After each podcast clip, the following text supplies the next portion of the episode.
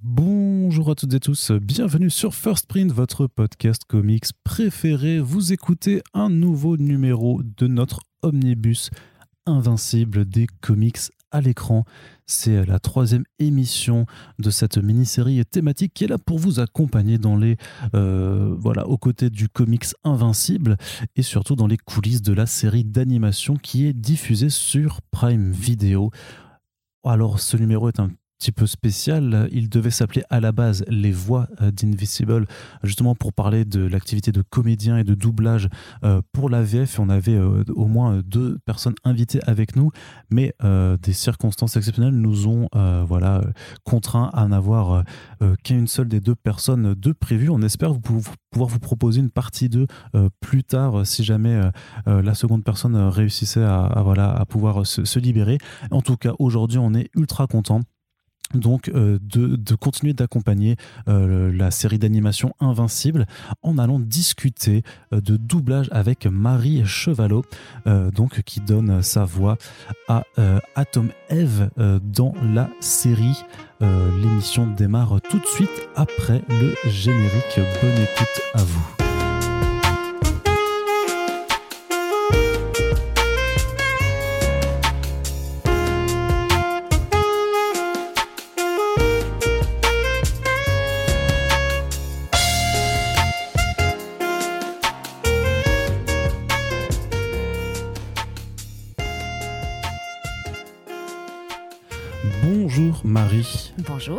Donc euh, Marie Chevalot, euh, comédienne de doublage, euh, directrice artistique aussi sur, sur des projets. tu as doublé Eve dans, dans Invincible, oui. Atom Eve. mais avant, j'ai envie de te poser une question un petit peu plus générale, vu que c'est la première fois qu'on t'a dans First Print. Et du coup, bah, bienvenue déjà et merci hein, surtout de, de, nous avoir accordé de ton temps. Bah, Est-ce que tu peux juste un mm. peu bah, te, te, présenter et nous expliquer comment tu es devenue comédienne de doublage? Alors, euh, alors déjà, euh, je vais déjà mettre les pieds dans le plat. Allez. déjà, euh, en fait, moi, je dis pas comédienne de doublage. C'est vrai. D'accord. Je dis comédien, comédienne parce qu'en fait, avant d'être, de faire du doublage, il faut être comédien parce que sinon, en fait, ça marche pas. donc, donc voilà. Donc du coup. Comment je suis devenue comédienne? Alors, j'ai su très très très très tôt que je voulais faire ça je montais à cheval, je faisais des spectacles en fait à cheval. Et un jour, j'ai eu une révélation, j'ai fait un spectacle devant 2000 euh, personnes sur une place de village. Et ça a été euh, une révélation, je me suis dit, mais je veux faire ça, je veux faire du spectacle. Et puis après, euh, je me suis dit que bon, éventuellement, c'était compliqué de faire ça qu'avec des chevaux. Donc je me suis dit, bah, je vais être comédienne. Et, et je m'y suis tenue. Et c'est vrai que j'ai eu la chance d'être d'avoir euh, des parrains hein, dans ce dans ce métier des gens qui m'ont euh, qui m'ont aidé qui m'ont fait rencontrer d'autres gens. Et puis petit à petit bah voilà les choses se sont faites euh, naturellement. Et voilà Malvina Germain Marc Lesser qui ont été très très très très présents à mes débuts. Donc voilà c'était ça a été une grande chance et puis, bah, à côté, euh, je continue quand même à tourner un peu. J'ai fait du théâtre, de la mise en scène. Et voilà, il y a quand même aussi euh, tout cet aspect-là. C'est pour ça, je dis ça, euh, c'est, pour moi, c'est important de rappeler que un comédien, entre guillemets, de doublage est un comédien avant tout, parce que sinon, il peut pas être, il peut pas faire du doublage. Il faut vraiment être comédien. Tu as bien raison. C'est vrai que nous, dans, dans le genre, enfin dans, dans, dans l'utilisation, déjà, on nous, apprend à dire pas dire juste doubleur, mais comédien de doublage. Mais alors oui, effectivement, c'est vrai que c'est pas juste lire un texte et essayer de lui donner une intonation. Il faut savoir aussi jouer la comédie pour coller aux émotions des, des personnages. Et eh oui, parce qu'on a beaucoup de contraintes finalement mmh. euh, dans le doublage, parce que on joue des scènes, alors que ce soit d'ailleurs dans l'animation ou dans le live, on, encore plus dans le live, je pense. C'est vrai, c'est pas les mêmes contraintes en fait. On joue des, on joue des scènes avec euh, des gens qui sont à l'image, euh, qui euh, n'ont pas forcément notre âge, n'ont pas forcément notre culture, notre mode de vie. Et puis tout à coup, il faut rentrer dans leur, dans leur charentaise. Et avec bah, des émotions qui vont jouer éventuellement comme nous on les jouerait pas. Ou enfin voilà. Donc ça fait beaucoup de contraintes sans regarder de partenaire, sans avoir de costume, sans être dans un univers complètement euh, voilà dédié à cette euh, à cette euh, à cette scène. Donc voilà, ça peut faire beaucoup de contraintes et dans l'animatique, enfin dans l'animation, je dirais que c'est pas forcément ce qu'on peut appeler une contrainte, mais il y a vraiment un jeu particulier. Il faut avoir une énergie qui est particulière et qui est au-delà de celle qu'on peut mettre dans le live. Souvent, on peut avoir l'impression quand on joue que les émotions sont un peu, exacerbées, mais en fait, sinon, ça passe pas, ça dépasse pas l'image, quoi. Il faut, remplir cette image avec des visages qui sont bah, forcément moins définis qu'un visage humain. D'ailleurs, je, suis en train de penser, ça fait plus peur de jouer sur une scène euh, devant un public euh, comme, au, comme au théâtre ou euh, de devoir complètement surjouer quand on est dans un studio d'animation? Alors. Enfin, dans un studio de, doublage. Oui, dans un studio de doublage. Bah, moi, je dirais, en tout cas pour ma part, parce que je peux parler que pour moi, je trouve que c'est quand même la, présence du public est quand même plus impressionnante que quand on est, mine de rien, dans un studio avec maintenant la plupart du temps des gens qu'on connaît parce que euh, on peut toujours hein, rencontrer des gens nouveaux, mais c'est vrai que en fait, l'expérience qu'on acquiert quand on travaille beaucoup en studio, je pense qu'elle sert au bout d'un moment parce qu'on a moins le trac quand on rencontre quelqu'un de nouveau. Alors que finalement, sur une scène, moi je trouve que la première, c'est quand même toujours un moment très, très, très. Bah, ça, ça, ça nous pousse vraiment à, dans, des, dans, des, dans des émotions qui sont très, très exacerbées. Et hum, donc, oui, pour moi, la scène ou les tournages d'ailleurs, c'est plus. C'est plus sans filet. Voilà. Tu te rappelles de la première fois où tu as commencé à faire du doublage? La première fois que j'ai fait du doublage, euh, la toute première fois, je pense que c'était. Euh, sous la direction de Luc Bernard il y a très très très longtemps et ça devait être alors je ne me souviens pas de ce que c'était parce que ça il faut bien avouer que c'était il y a quand même très longtemps mais je me souviens que c'était c'était pour des ambiances voilà des petites choses comme ça et oui. Euh, oui, parce qu'il y a ça, il y, a, doublé des personnages, mais il y a aussi alors, les, les, bruits d'ambiance, c'est-à-dire que c'est des. Euh, c'est quoi Alors, alors les, ce qu'on appelle les ambiances, c'est. Euh, il y a plusieurs choses, c'est-à-dire, on appelle ça en général les ambiances et petits rôles, parce que c'est joint. C'est-à-dire que les ambiances, c'est tout ce qui va être, par exemple, full. Euh, voilà, toute une foule qui va euh, haranguer quelqu'un ou alors qui va avoir peur de quelque chose ou qui va être surpris par quelque chose. Voilà, c'est mouvement de foule, etc. Ou alors, euh, par exemple, dans un café ou dans un restaurant, il y a une scène qui se passe, mais autour, bah, il y a des gens qui parlent, il y a des gens qui commandent un truc à manger, il y a des gens. Voilà, ça, c'est l'ambiance. Et ensuite, il y a aussi les petits rôles, c'est-à-dire que par exemple, que ce soit un dessin animé ou que ce soit une, série en live, eh ben, euh, le héros, il va aller acheter son pain, bah, la boulangère, elle, va avoir deux lignes parce qu'elle va lui dire bonjour, merci monsieur, à bientôt, et puis bah, il faut quand même bien la doubler. Donc voilà, ça, c'est ça, ça fait partie des petits rôles. C'est marrant, alors c'est, ça doit être particulier un peu quand on doit faire ouais, ces, bruits de foule. Je pense même à des scènes avec des, des, foules en panique et tout. Alors il faut juste euh, lâcher des cris plusieurs fois. Vous, en, vous, en, vous enregistrez plusieurs prises pour donner un ensemble, de, un volume aussi avec plusieurs personnes. Alors ouais, ça dépend. Alors à, à, l'époque, on avait encore le droit d'enregistrer à plusieurs, puisqu'aujourd'hui ouais, on enregistre seul. C'est devenu un casse-tête pour euh, les directeurs artistiques euh, d'enregistrer des ambiances euh, en période de Covid parce qu'effectivement, ils sont obligés d'avoir un seul comédien à la barre. Et donc, bah, quand il y a, par exemple, des scènes où ils doivent être 4, 5, 6 et qu'il faut repasser dessus pour faire une foule, bah, ça les oblige à repasser eux-mêmes sur les boucles beaucoup de fois. Donc, voilà, ça doit être un peu, un peu compliqué au bout d'un moment. Mais, euh, mais oui, donc sinon, en, temps normal, on peut être vraiment nombreux au, au micro. Et puis, euh, ça peut même être assez joyeux parce que forcément, dans les ambiances, bon, euh, il y en a toujours un qui va, qui va dire des bêtises. en, se disant, en prenant les paris que ça s'entendrait pas, mais pour faire rire les copains. Donc, donc voilà, ça c'est assez sympa. Tu préfères le doublage de, de live action ou d'animation? Voire de jeux vidéo, je mets un peu l'animation et jeux vidéo dans, ensemble, dans le sens où c'est pas des, acteurs en, chair en os. Euh. Bah, en fait, moi j'aime tout parce que je trouve que chaque discipline euh, a ses, ses, difficultés, ses challenges. Ce que je trouve intéressant en fait dans le, dans le live, c'est que oui, on a un support qui est euh, forcément plus proche de, de ce qu'on se représente comme, comme voilà, visuellement pour les émotions, etc., parce qu'on a des visages humains. Mais L'intérêt du jeu vidéo ou de, ou de l'animation, c'est que ça laisse euh, presque une plus grande liberté, mmh. étant donné que on peut un peu transcender euh, voilà le, jeu et donc ça moi j'aime bien et puis et puis c'est assez jouissif de pouvoir euh, oublier un petit peu la mesure et d'être un peu plus, euh, voilà, d'y aller un peu plus franco, c'est assez rigolo. Ouais, c'est, de toute façon, c'est ce que Benoît Dupac évoquait dans un, dans, un, dans un précédent podcast sur cette liberté et même par rapport aux différents styles de dessin animé et d'animation, parce que euh, notamment bah, dans, dans, dans l'animation japonaise, les, les, personnages sont souvent très exubérants, en tout cas ah quand on écoute en japonais, c'est, ça faut, faut, donc là, il faut, faut, se lâcher complètement. Alors, Ah oui, oui, oui, là, il faut se lâcher complètement et puis il faut, faut rentrer dedans. quoi. C'est, c'est pour ça que c'est, c'est pas toujours facile parce que je pense que euh, c'est vraiment un exercice particulier. Voilà. Et puis c'est une culture qui est très très loin de la nôtre, quoi. Hein. Euh, le manga japonais, c'est. Euh, moi, je sais que par exemple, euh, quand je travaille sur des projets de manga japonais et qui sont plus, je dirais, des films avec vraiment un scénar, etc.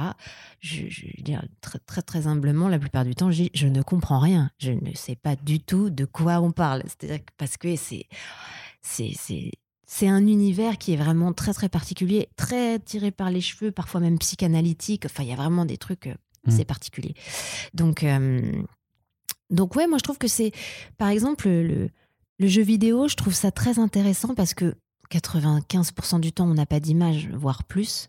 Ah oui, c'est vrai que oui, vous voyez pas le. on n'a pas d'image. vous n'avez pas le temps que vous, euh, vous, faites ça avant que le jeu sorte. Donc bien sûr, on travaille avec comme base un fichier Excel.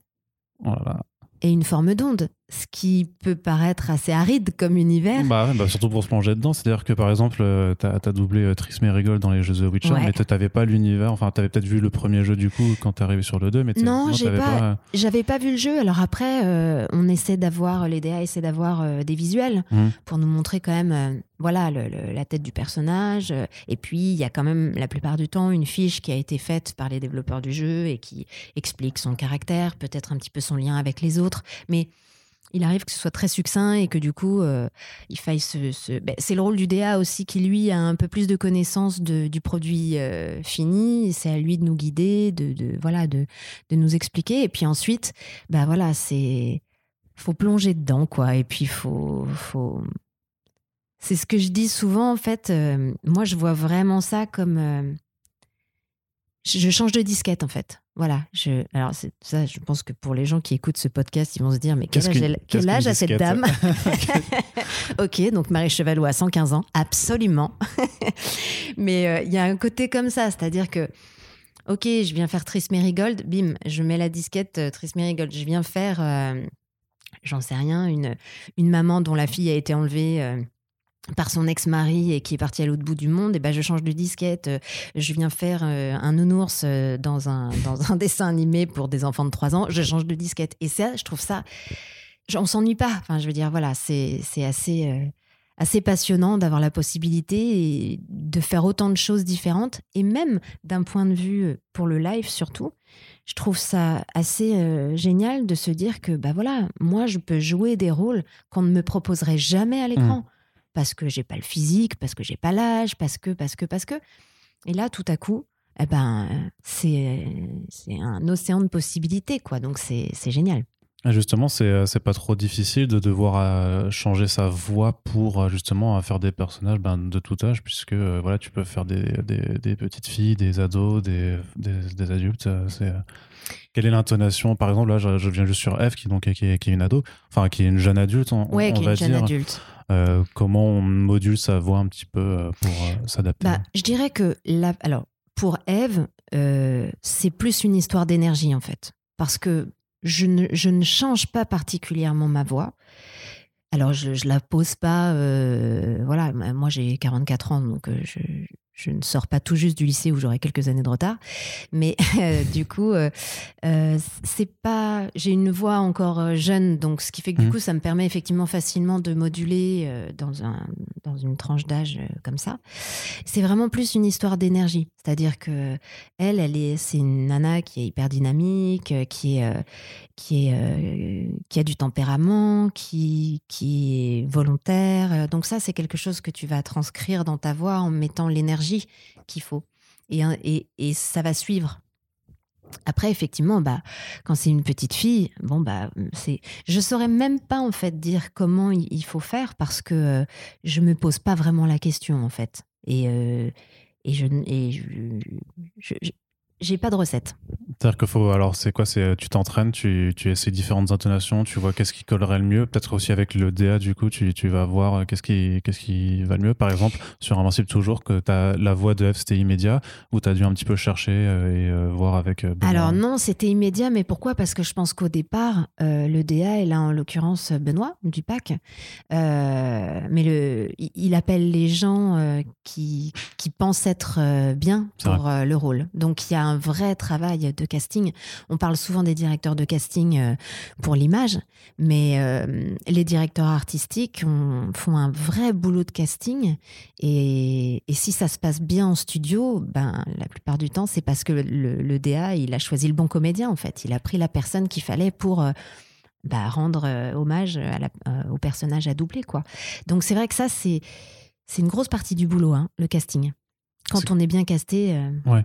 C'est-à-dire, qu'à chaque fois, alors, quand, quand tu travailles, parce que euh, du coup, tu as travaillé sur plein de séries, de, plein de films, d'animations, de mhm. jeux, c'est à chaque fois un directeur qui vient te chercher ou parfois tu as aussi euh, juste candidaté parce que tu as vu un projet qui te semblait cool, je sais pas, et tu te dis, vas-y, j'ai, envie de le faire Alors, non, moi, j'ai jamais, j'ai jamais candidaté. C'est vraiment à chaque fois un directeur artistique qui, qui va penser à moi euh, pour telle ou telle raison.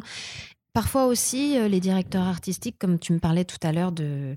Mais ça, c'était of the records de la de la de la voxographie les directeurs artistiques aussi y ont accès et du coup euh, bah, de mm. temps en temps quand ils reçoivent un film quand ils reçoivent euh, voilà un, produit comme ça à doubler leur premier réflexe c'est d'aller regarder euh, éventuellement alors pas pour de l'animation, mais pour du live, si la comédienne est connue, qui l'a doublée, et puis ensuite, voilà, si quelqu'un l'a déjà doublé, et ben par fidélité, ils vont lui proposer de travailler dessus.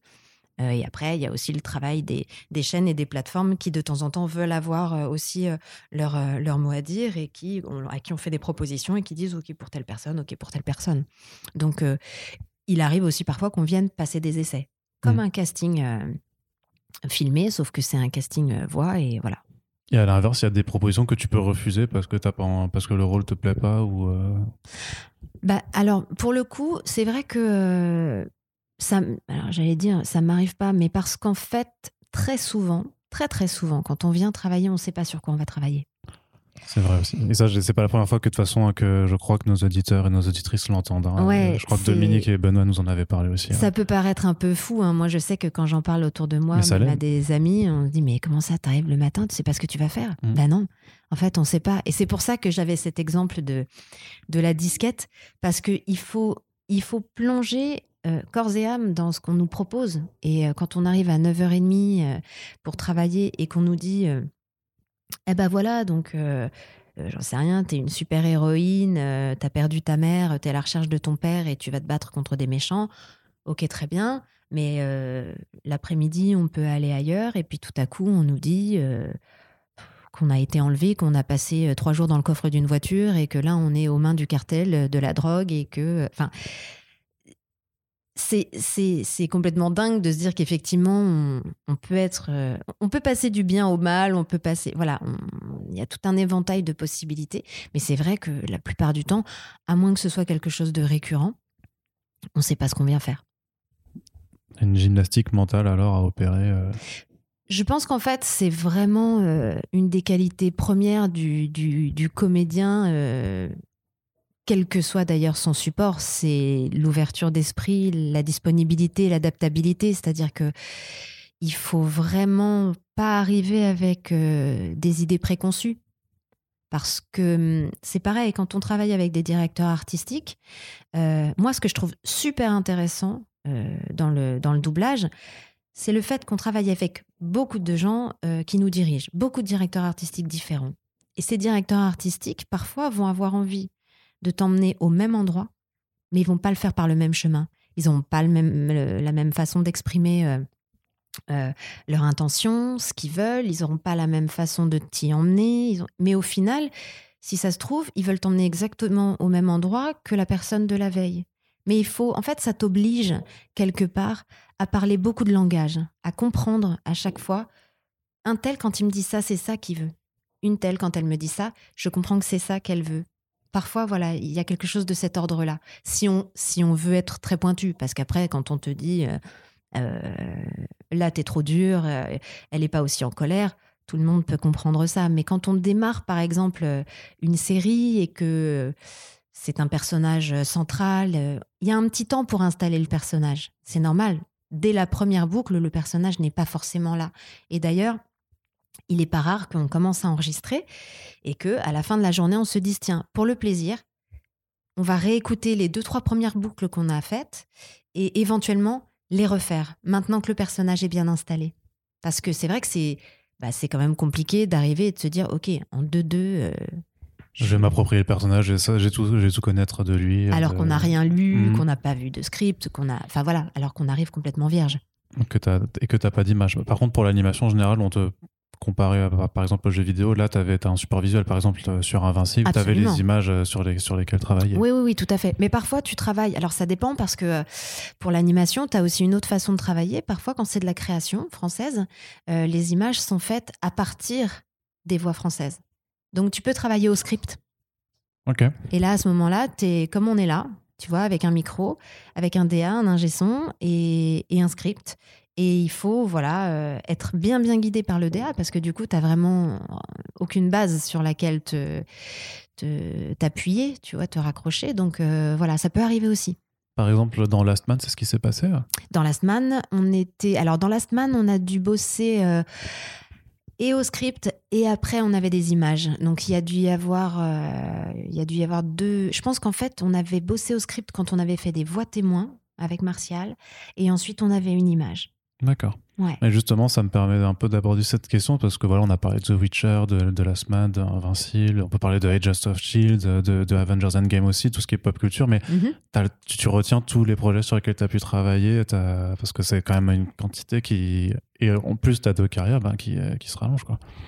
Alors, euh, Parce que là, à chaque fois, tu t'en rappelles. non, dès que je t'évoque euh, des. euh, Oui, alors là- là, ça, tu- ça- chaque fois, tu t'en rappelles. Donc, Là, ça, ça va, ça, ça, je, je m'en suis souvenu. Non, je pense que je, je, je pense que je me souviens pas absolument de tout. En fait, le truc, c'est que parfois, je serais pas capable de ressortir le nom ou de savoir euh, le même le nom du personnage ou ce genre de choses. Mais très souvent, j'associe un projet à une personne, en fait. C'est-à-dire qu'il peut m'arriver tout à coup de me dire ah mais oui on a bossé ensemble sur tel truc et tout à coup je, je voilà je recolle tout de suite les wagons parce que euh, voilà cette personne me, me rappelle euh, l'aventure. Mais euh, c'est vrai que c'est un peu compliqué de se, de se rappeler de tout, d'absolument tout. Et en parallèle, c'est est-ce qu'on a le temps de réussir un petit peu à s'impliquer dans, dans chaque univers? Est-ce que, par exemple, quand- à partir du moment où tu sais bien sûr ce que, ce que tu vas doubler, est-ce que tu as Mhm. le temps de faire un petit peu des recherches juste pour voir euh, c'est quoi le contexte sur Invincible? Est-ce que tu as le temps d'un peu regarder ce que c'était ou pas? Est-ce que tu avais connaissance de- des bandes dessinées? Non, du tout. Mais sur Invincible, je suis arrivée vraiment. euh, Enfin, euh, pour le coup, j'avais pas, euh, je savais pas ce que je venais faire. Donc, euh, donc effectivement, non, non, j'ai pas pu. Après, euh, euh, non, c'est. J'ai, ça m'est, ça m'est arrivé en fait de, de faire des recherches, mais euh, je dirais que c'est pas tant pour euh, le produit en lui-même, euh, parce que la plupart du temps, c'est vrai qu'on sait pas trop. En revanche, ça m'est arrivé par exemple de devoir faire un rôle avec un accent en anglais, euh, un accent anglais euh, parlant en français. Bon, bah là, pour le coup, euh, j'ai euh, regardé des interviews, par exemple, de Christine Scott Thomas, parce que Ok, ouais. elle a encore un accent, mais Ouais, qui bien, est ouais. très discret. Et je me suis dit, ok, voilà, donc euh, il faut que je. Donc là, j'avais bossé en fait l'accent pour pouvoir arriver et être euh, nickel au moment de, au moment d'enregistrer ou de. C'était, une- c'était un projet théâtral aussi euh, qu'on m'avait demandé, mais après du coup, je m'en suis resservi. Mais oui, oui, voilà, c'est, c'est vrai que c'est pas évident.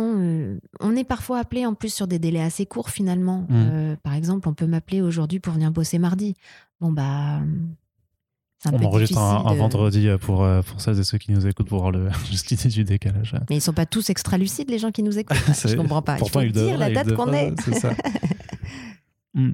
Et alors sur, sur, sur Invincible, c'était, le délai était plutôt serré ou, ou, ou pas? Comment ça s'est passé un petit peu? Est-ce que tu peux nous raconter un peu le tournage du coup euh, Qui était en plus particulier, ça permettra aussi d'aborder ben, la, la façon dont, dont, dont vous travaillez depuis maintenant un an euh, avec, euh, avec le Covid?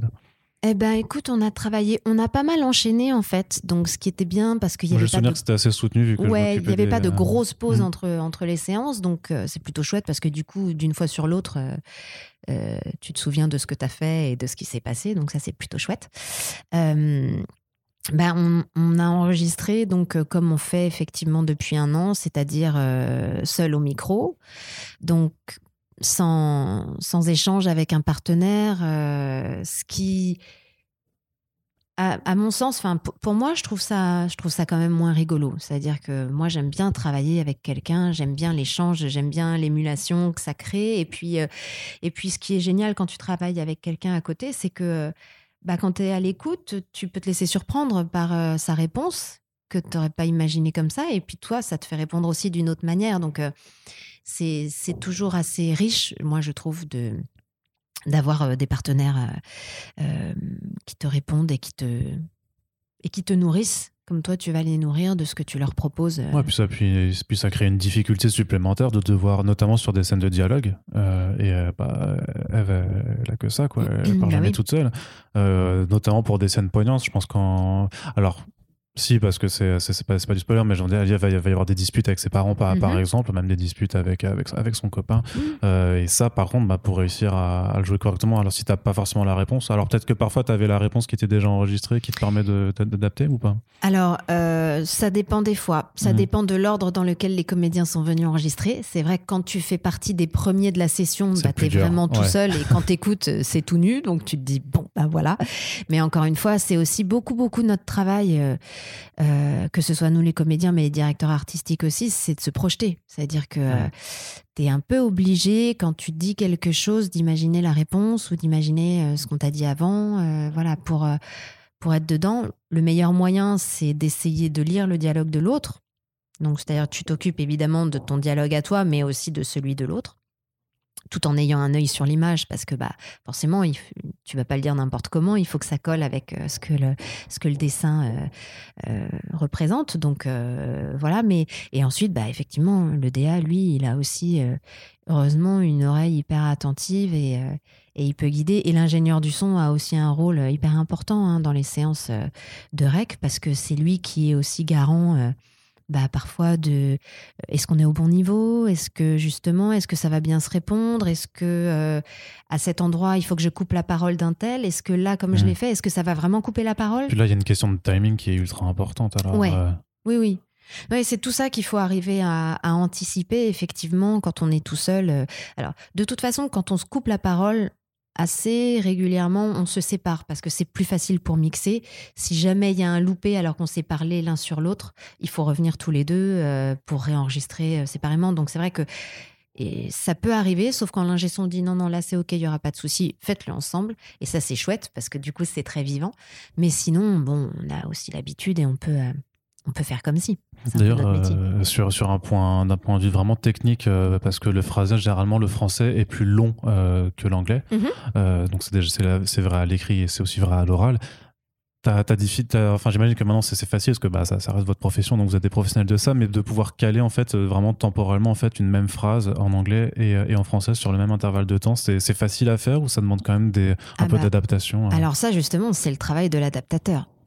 c'est le travail des auteurs-adaptateurs qui écrivent, qui traduisent les scripts euh, anglais la plupart du temps, mais en tout cas originaux, qui les traduisent et qui font un vrai boulot de détection en même temps, c'est-à-dire de mettre les labiales. Les labiales, c'est, on appelle une labiale quand les, les lèvres voilà se referment. Euh, les M, les B, les P, ça, ce sont des labiales.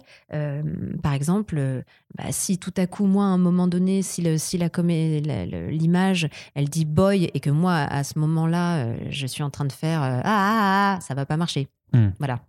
Euh, donc, du coup, il faut vraiment que l'adaptateur cale son texte à la bonne, non seulement qu'il trouve le moyen de traduire avec voilà la bonne durée, mais en plus en calant les ouvertures de bouche et les fermetures de bouche là où elles doivent être pour que ce soit synchrone. Et ça, c'est quelque chose que tu vois ou alors c'est juste que ça vient naturellement par rapport au texte qu'on va te donner ou est-ce qu'il y a des ah bah marqueurs euh, visuels pour les... Euh, non, il n'y a pas de marqueurs visuels. En fait, euh, en général, quand l'adaptation est, bien faite, euh, quand le texte est bien écrit, souvent ça se pose très naturellement parce que bah voilà, il y a eu un gros boulot de fait en amont et qui est, qui est compliqué. Donc, il euh, faut aussi leur tirer notre chapeau euh, aux adaptateurs. Ils font, ils peuvent faire un super boulot. Et sinon, parfois, c'est vrai que tout à coup, on se dit tiens, bah selon le contexte. Euh, on pourrait changer le texte ou alors euh, tiens ça par exemple euh, c'est pas comme ça que mon personnage parle. Il y a vraiment quelque chose comme ça de temps en temps en imaginant qu'il y a un auteur qui s'occupe d'une série et puis que tout à coup, il est le Covid, truc de dingue. Et bah du coup, par exemple, il va être remplacé. La personne qui va le remplacer euh, ne connaît pas forcément la série, Mhm. donc n'est pas euh, au fait de d'éthique de langage, euh, des voilà du vocabulaire employé normalement, du tempérament du personnage, etc. Il n'a pas la- cette connaissance-là. Donc éventuellement, il va faire parler notre personnage avec un langage qui n'est pas exactement le sien. Et c'est justement pour ça qu'on ne parle pas que de traduction, mais d'adaptation, parce Mmh. qu'il y a une vraie adaptation selon la personnalité de, de, de, de, notre personnage. Donc, euh, à ce moment-là, on se permet, nous, en plateau, euh, de réécrire, de changer. Voilà. Et, et quand on change, ou alors parce qu'on trouve qu'à tel endroit, selon le rythme de la phrase, c'est pas totalement synchro, hop, bah voilà, on va changer et on va mettre un texte qui va, euh, qui va beaucoup plus coller euh, à l'image. Et ça, alors, il n'y a pas forcément besoin de faire des retours, c'est en accord avec le DA aussi, enfin, avec les, les- les équipes sur place. Ah oui, Euh, absolument, ouais. ça se fait entre guillemets en direct, quoi. C'est-à-dire que tout à coup, on relit la boucle, on se rend compte que ça marche pas, hop, on change. Parfois même, il nous arrive de. On lit. En fait, ce qui se passe, c'est que quand on enregistre, peut-être que, que tes auditeurs le savent déjà, mais je ne sais pas, quand on enregistre euh, en séance, quel que soit le produit, en tout cas pour, euh, pour de la synchro, tu lis la, la boucle une fois, la boucle, c'est-à-dire un, un passage. C'est même pas forcément une scène entière, parce que parfois les scènes sont très longues, donc il faut les, les découper en plusieurs morceaux, et c'est pour ça qu'on appelle ça des boucles. Euh, normalement, en fait, on la regarde une première fois. En général, pour l'animation, ça suffit. Et on enregistre derrière. Donc, en la regardant, on a pu quand même euh, euh, repérer euh, les moments où tout à coup on changeait d'humeur ou alors où il y avait une difficulté parce que tout à coup il faut qu'on parle de rétro, fulguro, point, machin, etc. Où on se dit mais qu'est-ce Donc voilà, on relit bien le mot, on se dit ok, c'est un truc technique de cette série-là, je vais le dire comme ça. Et hum, donc ça, ça peut être une chose, mais pour le live, par exemple, de temps en temps, si la scène est compliquée parce que c'est une scène d'émotion, par exemple, euh, qui va demander euh, bah voilà, de se caler non seulement techniquement euh, à l'image, mais en plus émotionnellement, quand on a une émotion très particulière à sortir et qu'en plus il faut être commencer à tel endroit, finir à tel endroit, mettre un M à cet endroit, etc., etc. On peut avoir besoin de lire la boucle une deuxième fois. On a fait une première lecture, entre guillemets, pour lire le texte, savoir de quoi on parle. La deuxième lecture peut servir à plus précisément regarder les petits endroits où ça va être plus difficile. Et puis après, on se, on se lance pour enregistrer. Hmm, D'accord. Non, c'est alors certains auditeurs je le, le connaissent un petit peu, là, mais c'est toujours bien de, de pouvoir le, réexpliquer. Tu regardes les, euh, tous, tous les produits que tu, pour lesquels tu enregistres? Non, Non. je peux pas, c'est pas pas, temps, possible, hein. j'arrive pas. J'arrive pas. Et puis alors, ça dépend, mais euh, pour le coup, euh, bah parfois, c'est- je veux dire, ça spoil complètement la série, quoi. C'est-à-dire que moi, Ah bah oui. euh, quand j'enregistre, par exemple, j'ai enregistré euh, sur La Servante écarlate, je faisais, Ouais. le- je faisais une, une, des, une des femmes qui n'était absolument pas un personnage euh, central, très très présent tout le temps, etc., mais qui était quand même, à chaque session, elle revenait régulièrement dans les épisodes. Donc en fait, on voit plein de bouts d'épisodes et on se dit, bon, bah, c'est une série que je ne vais donc pas regarder parce que je sais déjà comment ça termine alors que on n'a pas eu toutes les infos, mais voilà, c'est. euh, c'est un peu compliqué de regarder des choses sur lesquelles on a travaillé. Par exemple, Invincible, t'as regardé ou pas alors le résultat final? Non, j'ai pas regardé le résultat final. et, euh, tu, et, tu, et tu sens que tu as été spoilé déjà de l'intrigue euh, avec euh, tout ce que tu as pu faire sur cette première saison? Euh, Bah forcément un peu. Mhm. Ouais, forcément un peu. Ça, on va, pas- on va pas le dire puisque à l'heure actuelle, tous les épisodes ne sont pas diffusés. Bah, donc on, ça, on se permettra pas, on se permettra pas de, de, de spoiler quoi que ce soit. Euh, tu penses que, je vais, je vais- un peu ouvrir là-dessus, mais sur la, juste sur le doublage, de façon générale, tu trouves que, enfin, déjà une première question, c'est quand même que l'offre euh, a vachement augmenté, j'imagine, dans, dans, dans, dans le métier. Qu'il y a beaucoup plus de travail, tu Ouais. veux dire? Alors. euh, Mais aussi peut-être plus de, du coup, plus de comédiens, de comédiennes sur le marché aussi. alors. Oui, c'est en fait, euh, il y a beaucoup, beau, enfin, je, je pense, hein, encore une fois, ça n'engage que moi. Mhm. Euh, effectivement, avec l'arrivée des plateformes, euh, il y a eu beaucoup, beaucoup de choses qui, ont, qui sont sorties, grosse, grosse demande, effectivement. euh. Il y a aussi pas mal de choses, je pense, qui sont, euh, qui sont uniquement euh, euh, sous-titrées, mais euh, plus peut-être dans le, dans le documentaire. C'est vrai qu'il y a quand même, en principe, on doit doubler 95% de ce qui se fait, de ce Mhm. qui est acheté, en tout cas, par, les, par la France. Euh, je pense qu'il y a vraiment, oui, beaucoup, beaucoup de choses. Maintenant, euh, ça- en fait, les formats ont changé. C'est-à-dire que euh, avant, c'était pas rare d'avoir des séries qui faisaient 24 épisodes, voire plus. Hum, hum. Aujourd'hui, on est vraiment sur un format qui est plutôt de la mini-série. C'est pas rare du tout d'avoir 8 épisodes, maxi 13 épisodes. Quand on arrive à, avoir une série qui a 24 épisodes, c'est limite on sort le champagne, quoi. C'est vraiment. euh, Donc voilà, c'est. c'est, euh, euh, Il y a plus de choses, mais euh, il y a aussi. C'est devenu plus, euh, à mon avis, une espèce de consommation. Euh, on a besoin de changer, on s'attache peut-être moins aux séries et aux personnages. Je sais pas, je me pose la question, quoi, parce que je sais que oui, effectivement, il y a quand même beaucoup, beaucoup de mini-séries et, beaucoup moins de. Il y a encore des séries qui, font huit saisons, mais il y a aussi pas mal de séries qui ont juste deux, trois saisons et puis voilà, c'est fini, quoi. Ouais, et puis en parallèle de cet aspect de consommation, est-ce que pour vous, il n'y a pas un risque aussi que ça devienne trop in- presque industriel en fait et de devoir juste abattre les, euh, les, les- les doublages euh, à, à la chaîne? Justement, ne pas vous laisser le temps aussi de, de- de mieux vous approprier euh, chaque, chaque univers? Bah, il y a un temps qui est quand même un peu euh, incompressible parce qu'il faut prendre le temps quand même de travailler. Euh, après, c'est euh, c'est vrai que par exemple en ce moment où on travaille tous tout seul, bah, ça demande plus de temps Mm. parce que ça demande moins de temps au comédien parce qu'il vient et il fait uniquement son rôle. Alors quand parfois il pouvait passer une journée, euh, euh, là il va passer une demi-journée pour un rôle principal par exemple. Euh, mais d'un autre côté, euh, le DA, lui, et l'ingé son, ils vont être obligés de repasser un milliard de fois sur les boucles parce que bah, Eux, ça leur double le temps en fait. eux, ça leur Euh, double le enfin, temps parce plus, que plus, voilà, quand parfois on pouvait enregistrer à deux voire à trois, là tout à coup quand il y a trois personnages à l'image, eh ben on va la lire une première fois, la faire avec le premier comédien, la lire une deuxième fois, la faire avec le deuxième comédien, etc., etc. Et là pour eux, ouais, c'est exponentiel, ça demande beaucoup plus de temps. Et euh, dernière question, est-ce que tu penses que, est-ce que tu trouves que le, le travail et euh, enfin le, le doublage c'est bien reconnu en France maintenant ou pas? C'est encore un peu trop euh, parce qu'il y a aussi toujours un petit peu ces, ces débats de VO versus VF tout ça, mais on a quand même, on est quand même dans un pays où on a un savoir-faire, je trouve, dans, dans Ah le doublage.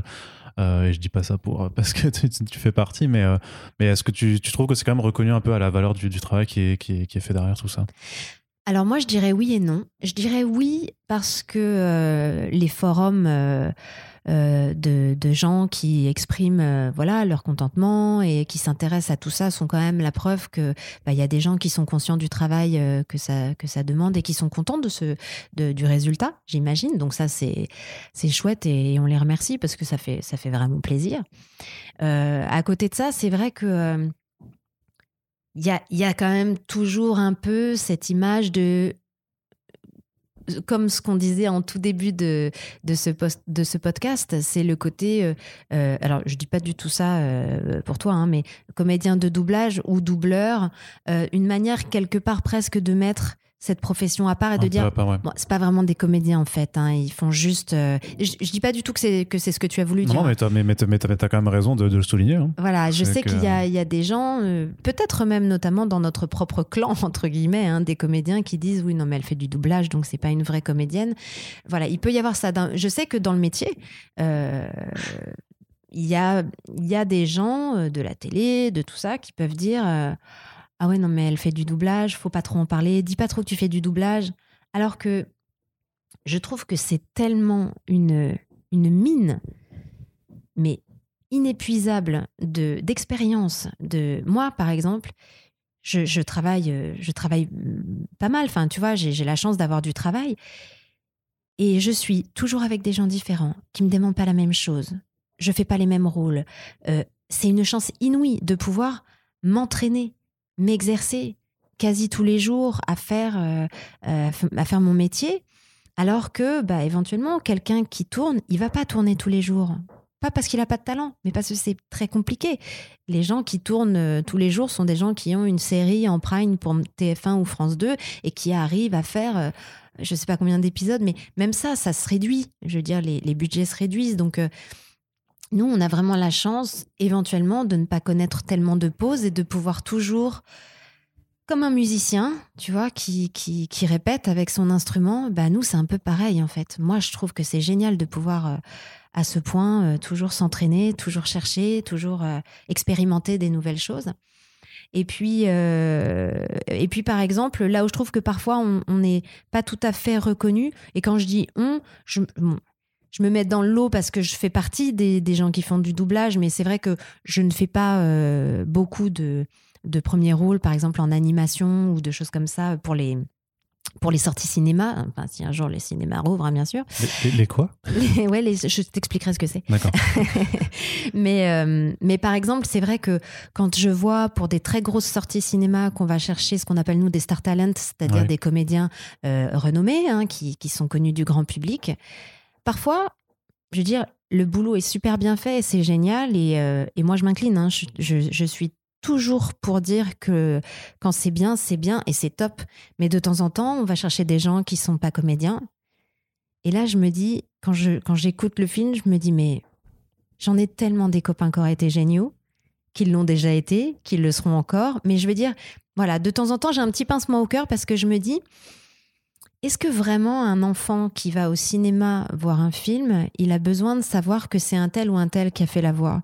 Lui, il a besoin de rêver en fait. Il a besoin d'oublier que c'est quelqu'un qui a fait la voix. Il a besoin de voir euh, un lion parler. Il a besoin de voir euh, euh, un robot faire l'andouille. Il a besoin. Il en a rien à faire de savoir qui est derrière cette voix.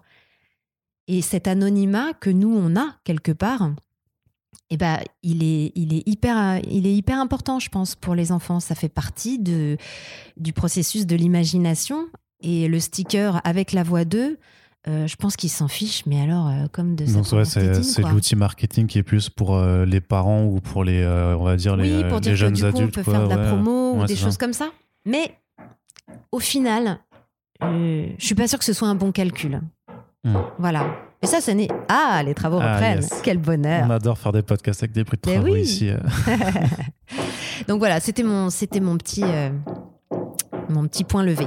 Ouais, bah, Très bien, bah c'est tout à ton ordre de le faire entendre. Je suis d'accord aussi que parfois mettre un sticker avec la voix de tel ou tel footballeur pour un truc. Je on vous demande pas de jouer avec un ballon dans des stades, donc euh, peut-être que c'est bien de laisser quand même euh, aussi ce genre de métier aux professionnels, même si je comprends aussi l'argument marketing, mais c'est vrai que ça me dépasse un petit peu de quand ça va chercher aussi loin en fait, tu vois, dans, dans, le stade. On est d'accord parce que parfois il y a des très bonnes, euh, par exemple au Marcy, je sais qu'il a, il a, il a déjà fait des doublages et, et il est génial parce qu'à la, bah, à la base, c'est un super bon comédien et il a réussi à, passer, entre guillemets, euh, à, rentrer dans l'image.